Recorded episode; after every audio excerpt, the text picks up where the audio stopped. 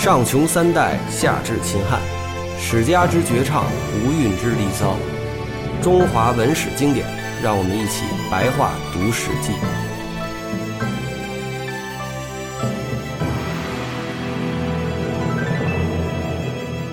厉王呢，这个人行事呢比较暴虐独断，人们有诽谤王的，当时就有些怨气。然后昭公呢禀告说，人民已经不能忍受了。厉王大怒，找来一个魏国的巫师，命他监察诽谤的人。巫师告诉厉王哪个人呃说了王的坏话，王就杀掉哪个人。这样一来呢，诽谤的人就很少了，而诸侯也不再来朝事。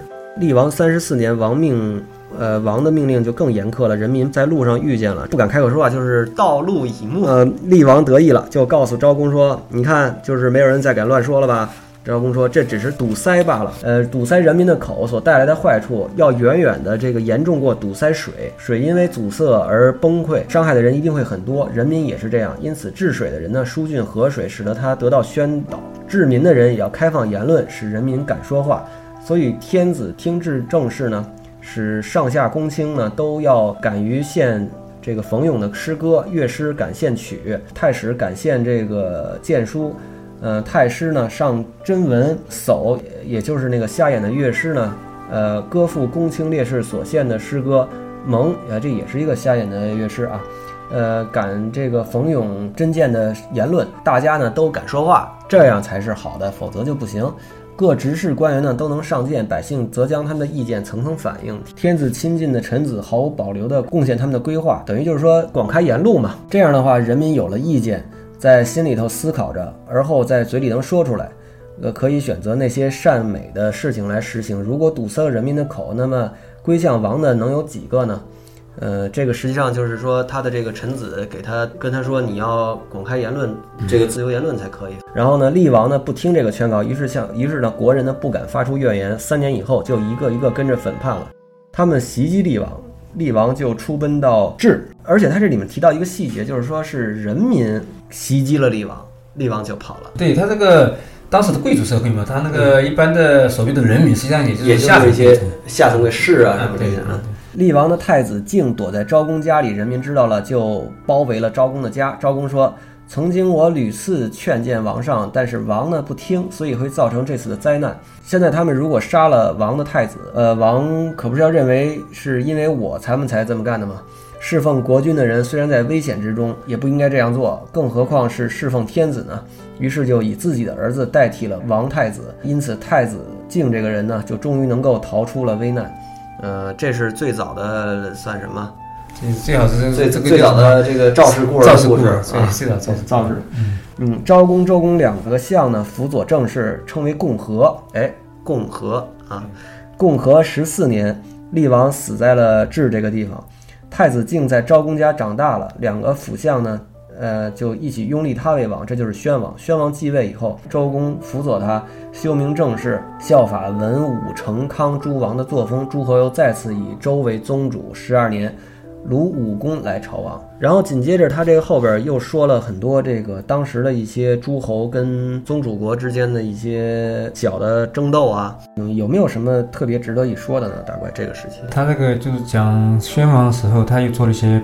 不好的事情嘛，不修己千亩，然后这个大臣就劝他，他不肯，结果就他就跟那个跟少数民族打仗的时候，结果打败了，打败了之后呢，嗯，然后他就料民于太原，这个是比较就是说什么东西？他料就在太原这个地方，就他就清查户口，准备就是在太原清查户口。啊，对，准备可能要征集更多的兵力吧，嗯，然后中政府就劝他，他说，他说不能不能这么做，就是这个这种制度太太残酷了。然后宣王不听，结果就还是掉了命。然后，然后就是幽王，幽王的事很有名了啊。嗯，对，呃，六十四年的时候，宣王崩逝，他的儿子呢，幽王姬公业，嗯，公灭这个人继位。然后呢，幽王二年的时候，呃，西周也就是镐京的三条河川，泾水、渭水、洛水，是吧？都震动了。有人说，就是周将要灭亡了，天地阴阳的这个气息不对。然后，如果这个次序错了呢？由于人民的干乱，反正他的结论就是说，水土气息相通而才能湿润，才能生产东西，而人民可以取用。如果土地不湿润，人民的这个财货就会少，然后国家再不灭亡，还要等到何时？此前饮水落水枯竭而下亡。呃，这里面提到一个很重要的意思，就是说夏的衰亡跟当时的这个饮水和落水的枯竭有很大的关系。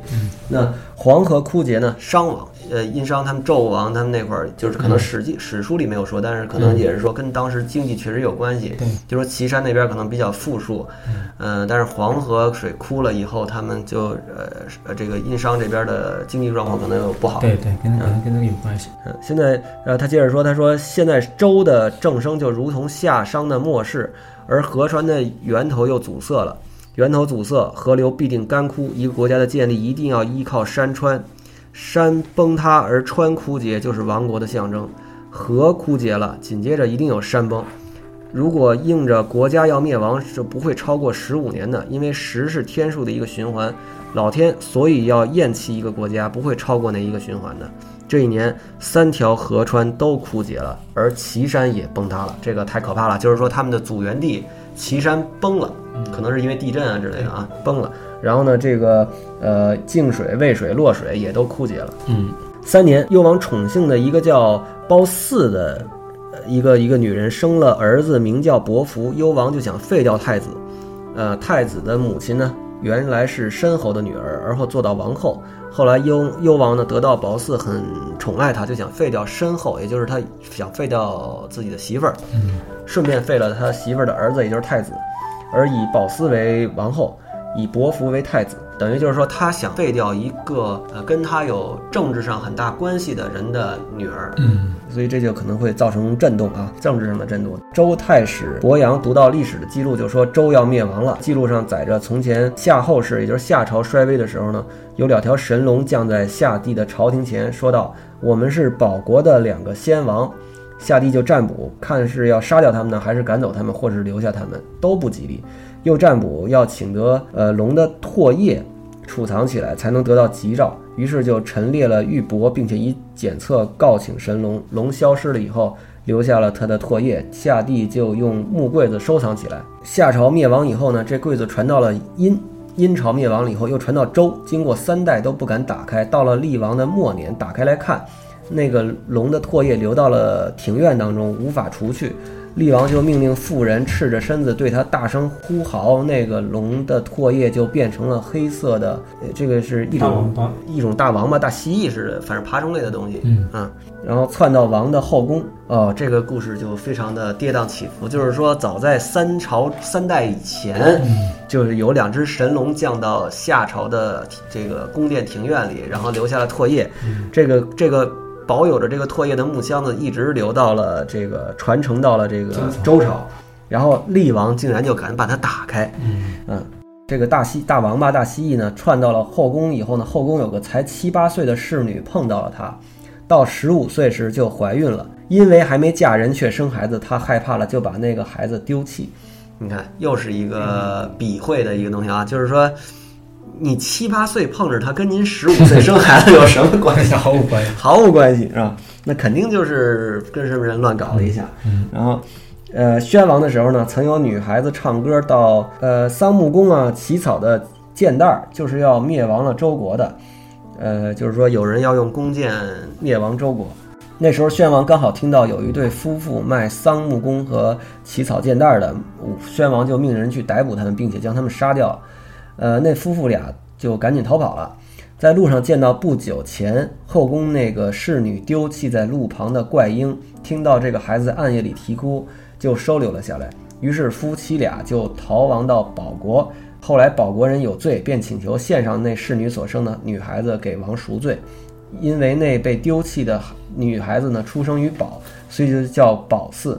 呃，在幽王三年时，王入后宫，见到褒姒就宠爱上她，生了儿子伯服。后来终于废了申后和太子，以褒姒呢为王后，以伯服为太子。太史伯阳叹息道：“灾祸已经酿成了，谁也对他没有办法。”这是一段非常有意思的故事啊，就是说，呃，牵强附会，转来转去，最后就是说，呃，一对夫妇呢。呃，捡到这个孩子，其实就是那个后宫那个那个那个未婚先孕的少女生的，然后带到保国去，就是这个美女保四，又把她送到这个这个王的宫殿里，被王宠幸。反正就是说这保四出身很差，就是他是一个妖孽的意思啊。保四不爱笑，幽王想逗他发笑，用了许多法子，他仍旧不笑。幽王呢曾经设置这个烽火台和大鼓，如果有了敌寇呢，便点燃烽火召集援兵。为了取悦保四，就点燃了这个烽火。诸侯都率兵赶来，见却到了呢，却不见敌寇。嗯，褒姒果然因此大笑起来。幽王喜欢他笑，因此屡次点燃烽火，但后来失去了信用，诸侯也就不肯再应招而至了。这就是烽火戏诸侯啊！很多人会认为，就是烽火戏诸侯是一个，比如说中古啊或者近古时代发生的事情，其实是早在上古时期的一个故事。但也有学者认为，这个从技术上来看是不大可信的。怎么讲？因为你说烽火吧，它点燃这么点燃了烽火，然后这些这个诸侯从很远的地方赶来，这个好像从技术上达不到，除非他有飞机，差不多。嗯，对呀，你要点燃烽火以后，那就是说 宝四还得在那儿站着等个两三天，而且他能他他能看，我觉得不不是那么容易的 啊，还真是，这从来从来没有从这个角度想过这事儿，所以有些人认为这个也是一种传说吧。嗯，幽王用国师父当卿，执掌了政事，人民都很怨恨这个石父这个人，为人奸诈，呃，善于奉迎呃主上，但是主上却很信用他。呃，加上废了申后，赶走太子，因此呢，申侯大怒，也就是王后他妈呀，原来的娘家的他爸，就是这个很生气，约同了一些少数民族的人来攻打幽王。幽王燃起烽火，召集援兵，但诸侯的援军却不肯来，于是犬戎就将幽王杀死在骊山下，掳走了宝寺，取光了周京的财物，也就是他们都城的财物，离去。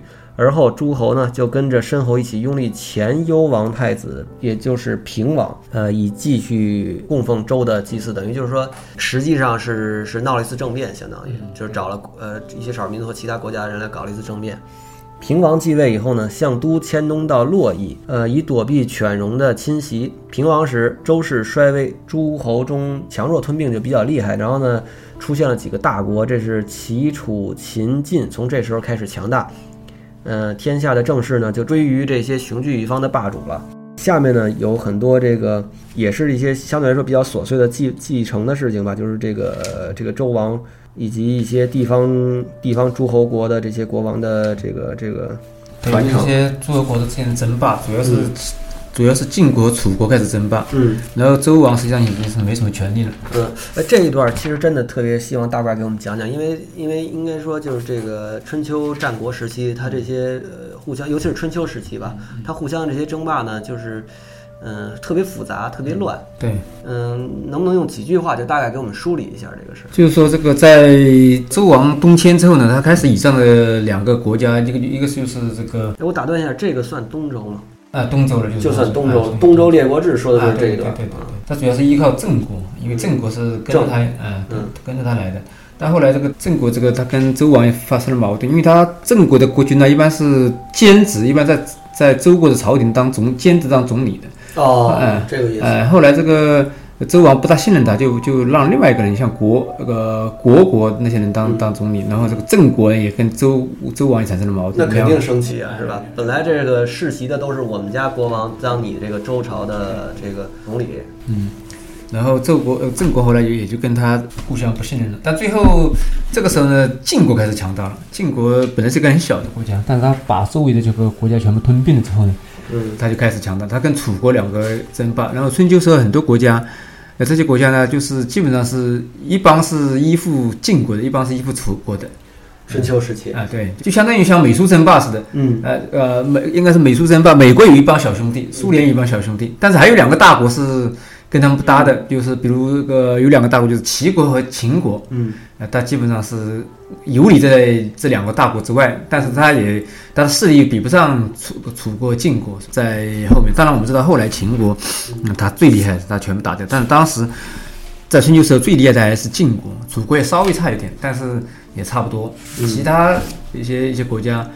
就是齐国啊、秦国啊，要要要稍微弱一点，那其他的就是小国了，鲁国啊、什么郑国都是些小。嗯，最后就是哦，这么理解起来就比较容易了，等于是南北对峙，南北两个大国对峙。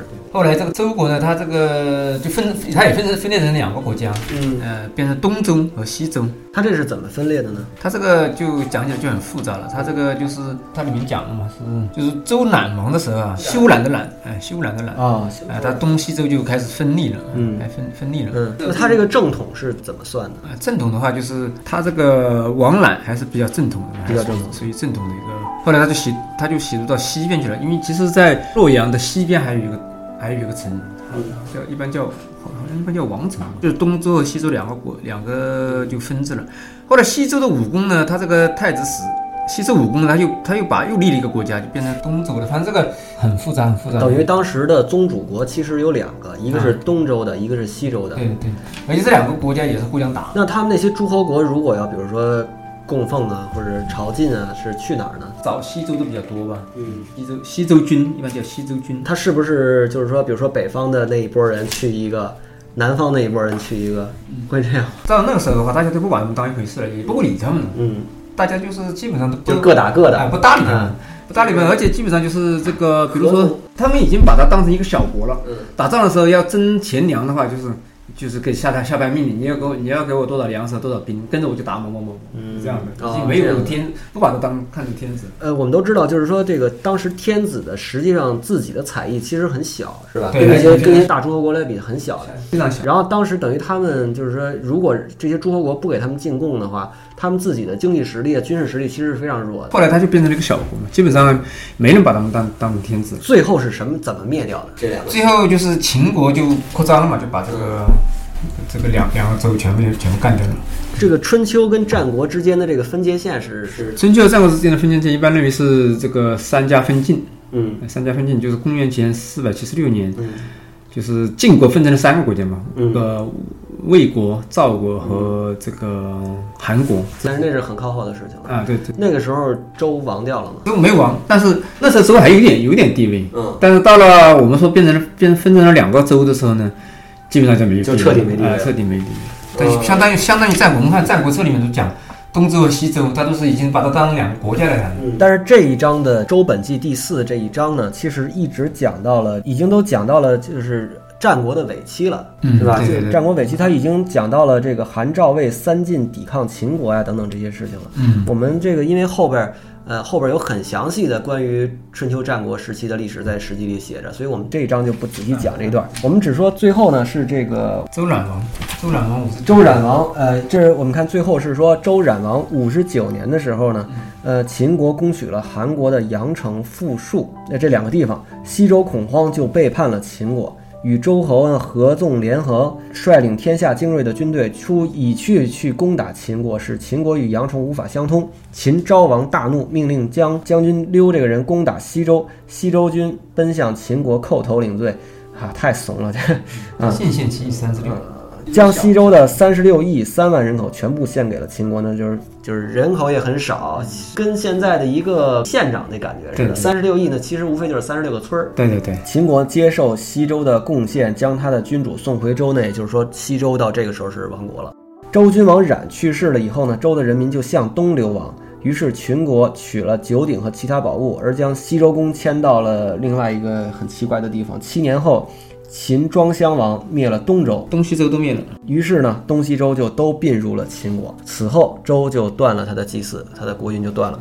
太史公评论道说，学者都认为周伐纣以后居于洛邑。综合事实来看呢，并不是如此。武王经营洛邑呢，成王命昭公旦占卜是否可居，而将九鼎放在那里。而周呢，仍然建都于封诰。呃，也就是说，他原来的。这些地方，它就就是它的周公周朝的那个国都，还是建在它原来的地方岐山那一片儿啊。呃，到了犬戎击败幽王，周才向东迁徙到洛邑。一般所传说的周公葬于毕，毕就在镐京东南方的杜中这个地方。秦灭了周以后呢，呃，汉朝建立九十多年之后，天子将封禅于泰山，向东巡狩到河南，访求周的遗祀，封他的后裔呢。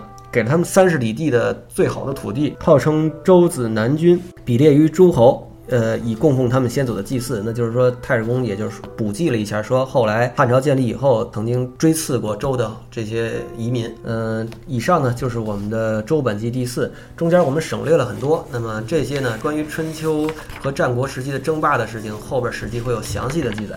呃，那么非常感谢史杰鹏今天又来跟我们聊这个《白话读史记》，那么我们下次再见。